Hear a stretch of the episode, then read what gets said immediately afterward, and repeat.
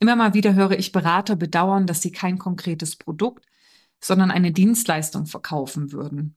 Das würde es schwierig machen, weil der Kunde nicht sehen und anfassen kann, was er bekommt. Ich sehe das gar nicht negativ, ganz im Gegenteil.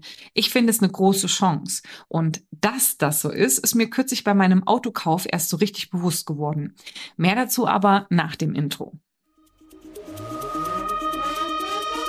Herzlich willkommen zum Personalberater Coach Podcast. Blicke hinter die Kulissen erfolgreicher Personalberatungen mit der Brancheninsiderin Simone Straub.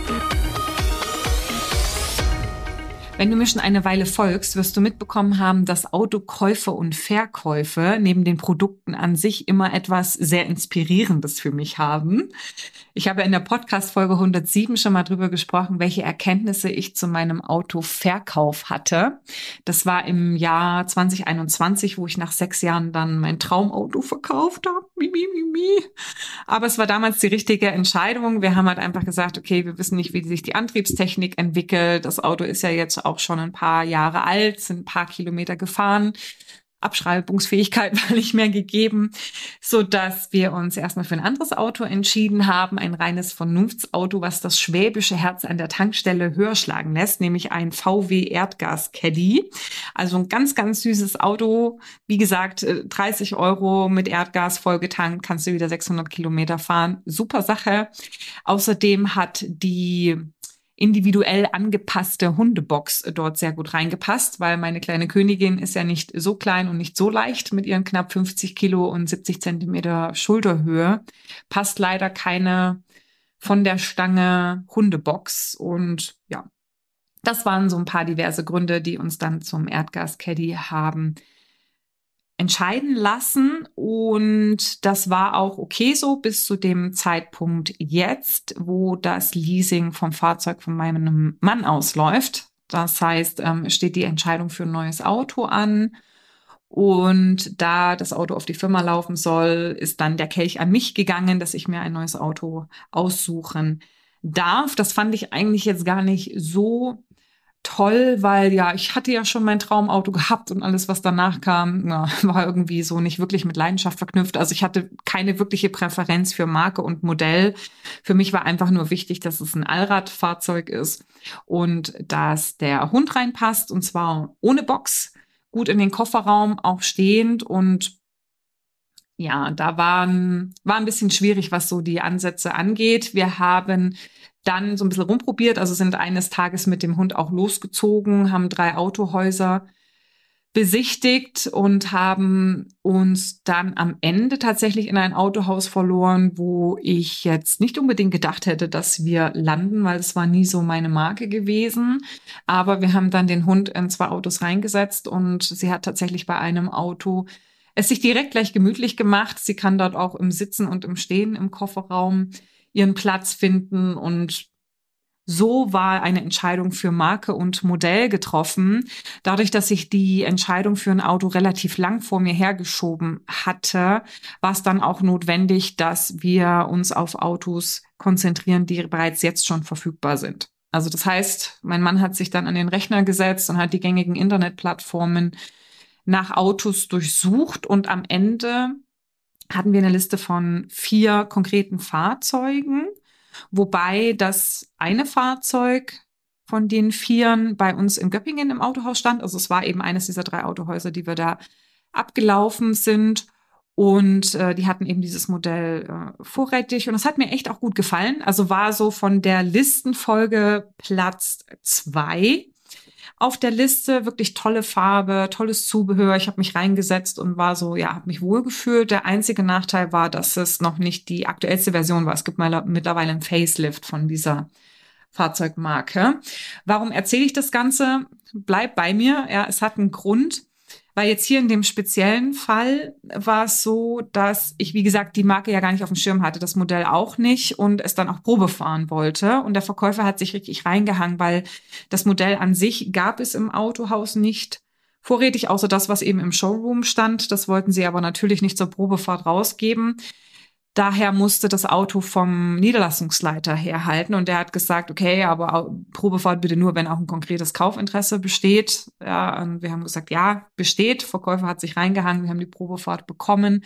Auch drumherum war er wirklich sehr rührig. Ja, wir haben doch einige Gespräche geführt, auch die Angebote, die wir haben uns machen lassen mit unterschiedlichen Leasinglaufzeiten, Servicepaket über den Händler, Servicepaket, über die Bank, äh, Reifenpaket mal quer gecheckt, macht das Sinn, was für Reifen, nee, da waren die Reifen nicht interessant. Also es waren doch einige Gespräche, er musste einige Runden für uns drehen und war eigentlich wirklich auch so im Ranking, wie gesagt, wäre er ganz oben gewesen, wenn es da nicht dieses eine Auto gegeben hätte. Und das Auto stand in, oder steht, steht momentan immer noch in Bottrop. Und Bottrop sind von uns so gute fünf Stunden entfernt. Das heißt, wir konnten mal nicht eben so hochfahren. Ähm, parallel haben wir noch Gespräche mit zwei anderen Händlern geführt. Einer in Unna und der andere weiß ich nicht mehr ganz genau. Die Gespräche hat mein Mann geführt. Ich glaube, das Auto stand in Fulda oder so. Ich weiß es nicht. Jedenfalls auch die Gespräche mit diesen Verkäufern. Wirklich sehr, sehr positive Erfahrungen. Die waren sehr ambitioniert und sehr äh, rührig, auch was so den, den, den Angebotsversand angeht und hinterher telefonieren und Informationen an die Hand geben, die man noch so braucht. Und gerade der eine Händler jetzt hier in Unna hat mich auch sehr, sehr gut nochmal beraten, was so die Spezifika der, des Modells angeht und worauf man auch nochmal achten sollte bei den Leasingangeboten und so. Also fand ihn auch persönlich sehr sympathisch bis dann auch zu dem Punkt ich mal mit dem Händler in Bottrop gesprochen habe. Und das war jetzt nicht unbedingt so Liebe auf den ersten Blick. Also ja, wir hatten eine kleine verbale Reiberei, aber auch er hat sich so mäßig bemüht und ja, dann war der Tag der Tage. Wir sind dann hochgefahren nach Bottrop, uns eben dieses Fahrzeug anschauen und die anderen drei Händler waren eben auch informiert.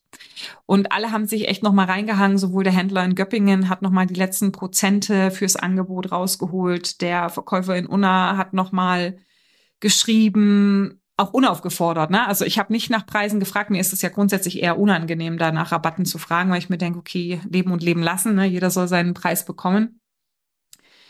Aber ja, der, auch der Verkäufer aus Unna hat dann, als ich ihm die Informationen geschickt habe, dass das Auto grundsätzlich interessant ist, aber es gibt eben diese eine Nummer eins in Bottrop, die wir eben am Freitag an, anschauen werden. Daraufhin war es mal ein, zwei Tage Stille und dann hat er nochmal eben diese, dieses preisliche Angebot nachgeschickt. Und bei dem war bei dem Autohändler in Fulda war es dann auch so, dass wir, wir saßen im ICE oder sitzen im ICE, mein Mann und ich, und der äh, Händler aus Fulda macht eben diese Nachverfolgung und mein Mann sagt eben, dass wir im ICE sitzen und uns eben dieses Auto angucken, was so unsere Prio Nummer eins ist.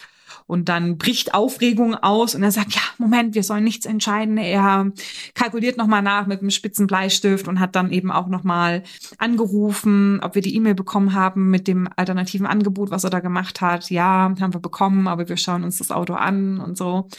Und dann waren wir vor Ort in Bottrop und die spontane Antipathie naja, Antipathie ist ein bisschen zu viel gesagt, aber der Verkäufer und ich, wir werden langfristig, also wir würden wahrscheinlich nicht privat irgendwo einen Kaffee trinken gehen. Das war einfach, ich sag mal, eine produktbezogene Zweckbeziehung.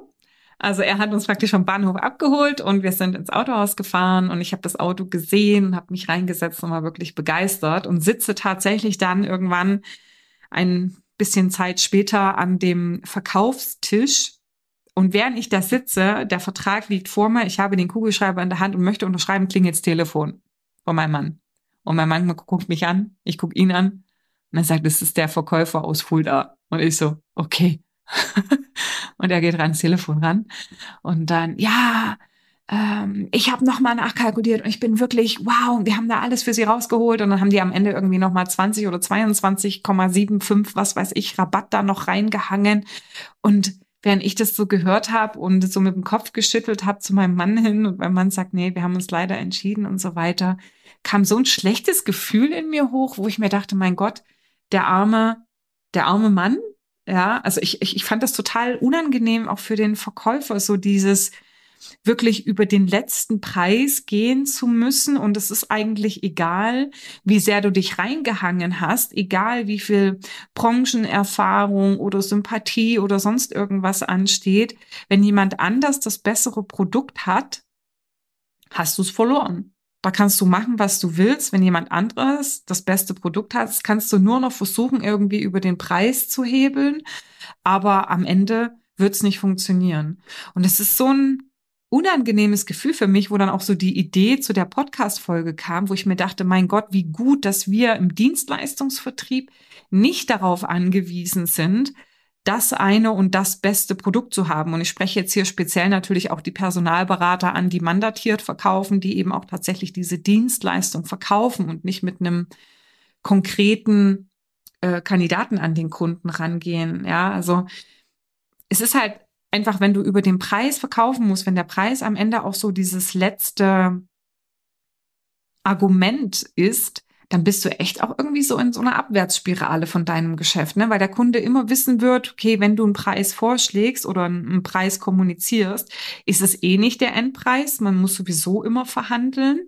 Und ja, diese Abhängigkeit vom Preis am Ende ist auch eigentlich nie gut für die Qualität, weil je weniger Preis da ist, je weniger Marge da ist, umso weniger Ressource bleibt eben auch für die Qualität. Und ich finde auch irgendwann, wenn man mit Verkäufern arbeitet im, im Team, strengt man sich irgendwann auch nicht mehr so an. Ja, und dann ist so, wenn du den Preis immer als letzte Karte ziehst, dann wirst du eigentlich immer untermargig verkaufen oder, oder, oder niedrigmargig verkaufen, weil das natürlich immer auch das Einfachste ist dann am Ende, ne? Ähm, und am Ende, klar, wenn du jetzt zu wenig Marge machst oder nicht so viel Umsätze generieren kannst, dann macht es auch einfach weniger Spaß. Ja, also ich finde halt einfach, Qualität und Mühe und Erfahrung muss bezahlt werden. Und ich finde es einfach so schade, für jetzt diese Autoverkäufer auch den tollen Service, eine gute Beratungsleistung gebracht haben, dass es am Ende eigentlich auf den Verkauf nicht wirklich eine Auswirkung hat, weil sind wir doch mal ehrlich, also das Auto, was ich in Bottrop gesehen habe, es war wirklich super, wirklich. Also es war so ein 100% Match, wo ich mir dachte, yay, es ähm, es ruft Emotionen in mir vor. Ja, ich habe eine Freude dran. Das hätte ich im Vorfeld gar nicht mehr so gedacht.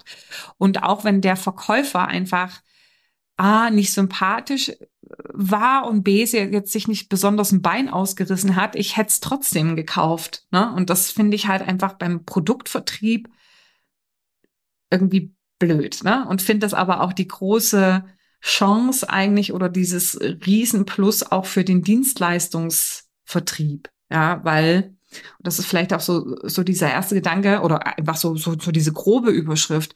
Bei einem Dienstleistungsvertrieb kannst du halt noch wesentlich mehr beeinflussen. Ja, also bei einem Auto ist es zum Beispiel so, das siehst du ja faktisch, was du bekommst. Ja, ein Auto ist in einer gewissen Art und Weise konfiguriert, hat so diesen, dieses Produktdatenblatt und dann kann sich eben der Kunde entscheiden, passt das jetzt hier optimal für mich oder passt das eben, passt das eben nicht. Ja, bei einer Dienstleistung ist es so, gerade in einer Personalberatung, da ist es ja dann oft auch eine Blackbox. Ja, also das heißt, so diese erste Chance, die wir haben, dass was drin ist, eigentlich so gar nicht wirklich transparent auch für den Kunden ist. Ja, man hat keine Vergleichsplattformen, man hat keinen Stiftung Warentest, ja, was irgendwie anhand von ganz konkreten Kriterien die Dienstleistung testet, sondern wir als Dienstleister haben die Möglichkeit über die Art und Weise, wie wir die Dienstleistung dann darstellen, über die Fakten an sich, also rein dieses Faktum, dass wir überhaupt erstmal drüber sprechen, was es beinhaltet, diese Wahrnehmung beim Kunden eben auch entsprechend zu beeinflussen und dieses,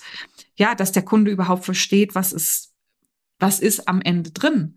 Ne, weil wenn wir doch mal ehrlich sind, die wenigsten Personalberater gehen wirklich her und sind in der Lage, auch ihren Prozess ordentlich zu detaillieren. Ja, also ordentlich ähm, zu kommunizieren, was mache ich eigentlich auch im Rahmen der Suche für dich, wie gehen wir da konkret vor, was ist eben auch in der weiteren Prozessbetreuung beinhaltet. Und allein das ist schon eine wahnsinnige Chance, ja, sich nicht rein auf das Vertrauen oder auf die wahrgenommene Expertise vom Kunden zu verlassen. Ja, weil im Zweifelsfall kauft der Kunde ja vielleicht ein Versprechen oder so den Eindruck, den er hat, dass das schon funktionieren wird. Aber wenn du als Personalberater in der Lage bist, wirklich da auch mal Fakten hinten dran zu geben, eine Methode hinten dran zu geben, einen Prozess, ein System, dann hebst du dich schon von vielen anderen ab, die das eben nicht können. Ja, das ist die erste Chance im Dienstleistungsverkauf. Die zweite Chance im Dienstleistungsverkauf ist, dass du die Möglichkeit hast, die, die Passung entsprechend zu beeinflussen auch. Ne? Also das heißt, ob der Kunde jetzt das als etwas Passendes empfindet oder nicht, das kann er sich nicht irgendwo erlesen. Das muss im Gespräch mit dir herausgearbeitet werden. Und wenn du als Personalberater gute Kompetenzen hast darin, äh, gute Bedarfsabfragen zu machen, ja, die Argumentation wirklich individuell und zugeschnitten zu machen, ähm, ja mit Einwänden auch nochmal, also Einwände professionell zu handeln, die gut zu verstehen und dann auch, sage ich mal, zielgerichtet adressieren zu können, dann hast du einfach eine sehr, sehr gute Möglichkeit, die empfundene Passung auf meine Bedarfslage als Kunde zu beeinflussen. Ja, aber wenn du verstehst, was der Kunde eigentlich braucht und welcher konkreten Situation er ist und du deine Dienstleistung gut argumentieren kannst, dann hast du den Match. Und das, obwohl es vielleicht auch andere Marktbegleiter gibt, die eben eine gleiche Dienstleistung anbieten, die aber weniger kompetent sind im Verkauf, die vielleicht Fehler machen in der Bedarfsanalyse, weil sie viel zu sehr am Argumentieren sind. Ja, das ist das, was sehr oft passiert dass man viel zu sehr über seinen Service spricht, aber gar nicht wirklich verstanden hat, was hat der Kunde eigentlich schon gemacht, was sind seine Erwartungshaltungen etc. Ja, wenn ich da ein Defizit habe oder wenn ich ein Defizit in der Art und Weise habe, wie ich eben meine Dienstleistung auch präsentieren kann oder wo, wie ich auch souverän mit Einwänden umgehe, dann kann es sogar sein, dass die Dienstleistung vom Marktbegleiter vielleicht sogar besser ist oder entsprechend gleich gut ist, aber bloß weil mir die Kompetenzen fehlen, kann ich die Passung eben auch nicht gut herausstellen. Und ein anderer Punkt ist natürlich auch, dass in dem Fall wenn ähm, ja für den Kunden besondere Dinge wichtig sind, dann kannst du die natürlich auch noch mal besonders herausstellen und kannst deine Dienstleistung in einem gewissen Rahmen sicherlich auch an die Präferenzen des Kunden anpassen. Das kann jetzt mein Autoverkäufer nicht. Das, was mir eben bei meinem Favoriten sehr gefallen hat, ist, dass er eine mattierte Lackierung hat. Klar kann er anbieten, ja, wir mattieren die Ihnen auch, wir machen eine Folierung drüber, aber zahlt es das Autohaus? Ja, wahrscheinlich nicht. Also das heißt, die Gegebenheiten von einem Produkt kannst du per se nicht verändern. Ne, aber bei einer Dienstleistung kannst du sowohl die wahrgenommene Passung entsprechend beeinflussen, kannst aber auch am Ende, vielleicht gerade auf die Aspekte, wo der Kunde besonders Wert legt, auch in deiner Dienstleistungserfüllung Wert legen, dass du sagst, okay, dann keine Ahnung, normalerweise wäre es jetzt nicht mit drin gewesen, aber weil es dem Kunden speziell wichtig ist, machen wir das. Ja, also du hast eine höhere Flexibilität. Und ein dritter Aspekt, den ich ähm, sehr wichtig finde und auch als Chance empfinde, in dem Moment, wo du jetzt kein Produktdatenblatt vorliegen hast oder keine offiziellen Testinstitute, die eben auch die Produkte gegeneinander testen, hast du auch immer die Möglichkeit, deinen wahrgenommenen Wert der Dienstleistung entsprechend zu beeinflussen.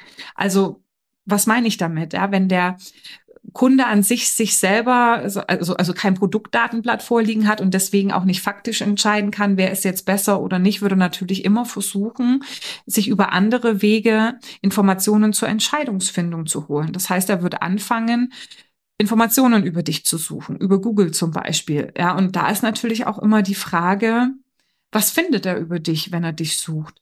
Wie sieht deine Webseite aus? Ne, die meisten Webseiten sind ja in Ordnung, heben sich aber leider auch nicht groß von denen der Marktbegleiter ab. Es gibt meistens dieselben Menüpunkte, aber anyway, ja, also wie sieht deine Webseite aus? Finde ich Bewertungen oder Empfehlungen? Ähm, nutzt du vielleicht, sag ich mal, Sachen wie Google-Bewertungen oder Proven Expert oder Trustpilot? Ja, oder hast du nur auf deiner Webseite irgendwie so ein paar Kundenlogos entsprechend implementiert? Oder hast du vielleicht sogar Videos? Ja, also was kann ich da finden? Was finde ich an relevanten Content auf LinkedIn?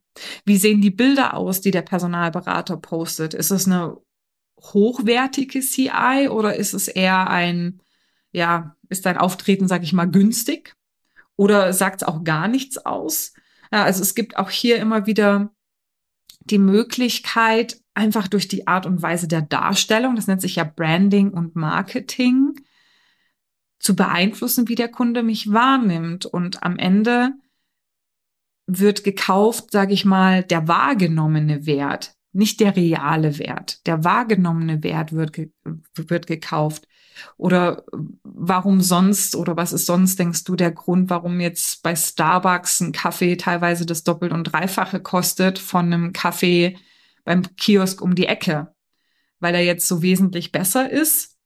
Kann sein, muss aber auch nicht. Ne? Aber hier haben wir schon zum Beispiel auch die Möglichkeiten des Marketings genützt, die es dann einfach auch möglich machen, einfach ja, ein höheres Pricing entsprechend auch abzuholen, ja. Oder wenn man mal in die Branche zurückgeht, denkst du jetzt, dass das Recruiting und die Abwicklung bei den Tracks der Personalberatungen, also den Spencer Stewarts, Heidrick and Struggles, Russell Reynolds, Egon Zenos und Conferries dieser Welt, einfach so wahnsinnig viel anders ist als das von ähm, ja, so einigen anderen mandatierten Personalberatungen, nee, wahrscheinlich nicht. Auch das ist wieder hier Branding und Positionierung, ja. Und das finde ich wiederum auch eine große Chance, dass man sagen kann, ne, Produkt ist sehr nachvollziehbar, sehr transparent. Was bringt es, was bringt es nicht? Wenn du eine Dienstleistung hast, kannst du auch hier wieder beeinflussen, wie nimmt der Kunde mich wahr? Ja, welche Assoziationen hat er eben mit mir als Anbieter? Und das entsprechend beeinflusst eben auch die Kaufentscheidung.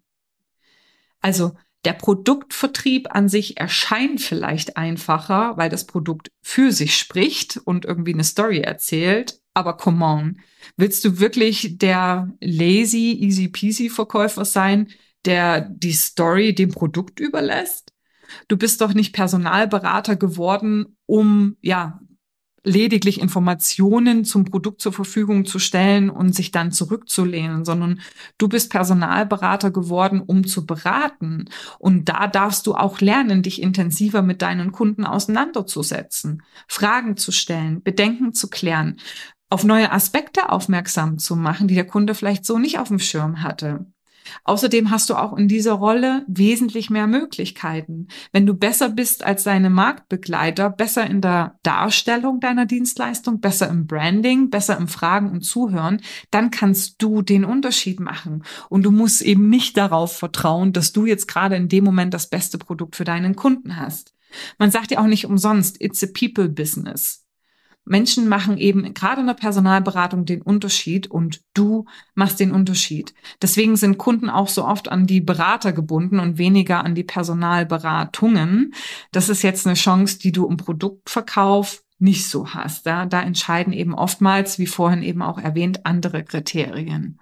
Also, ich hoffe, ich konnte dir in diesem Podcast ein bisschen näher bringen, warum der Dienstleistungsverkauf für dich Chancen birgt.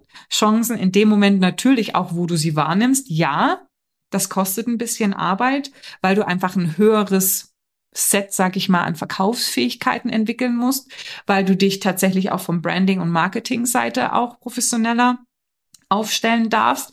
Aber wenn du diese Möglichkeiten wahrnimmst, hast du eben immer die Möglichkeit, auch mehr Kunden zu gewinnen, als wenn du es hättest, wenn du einfach rein Produkt verkaufst und dich am Ende eben auf das auch verlassen musst.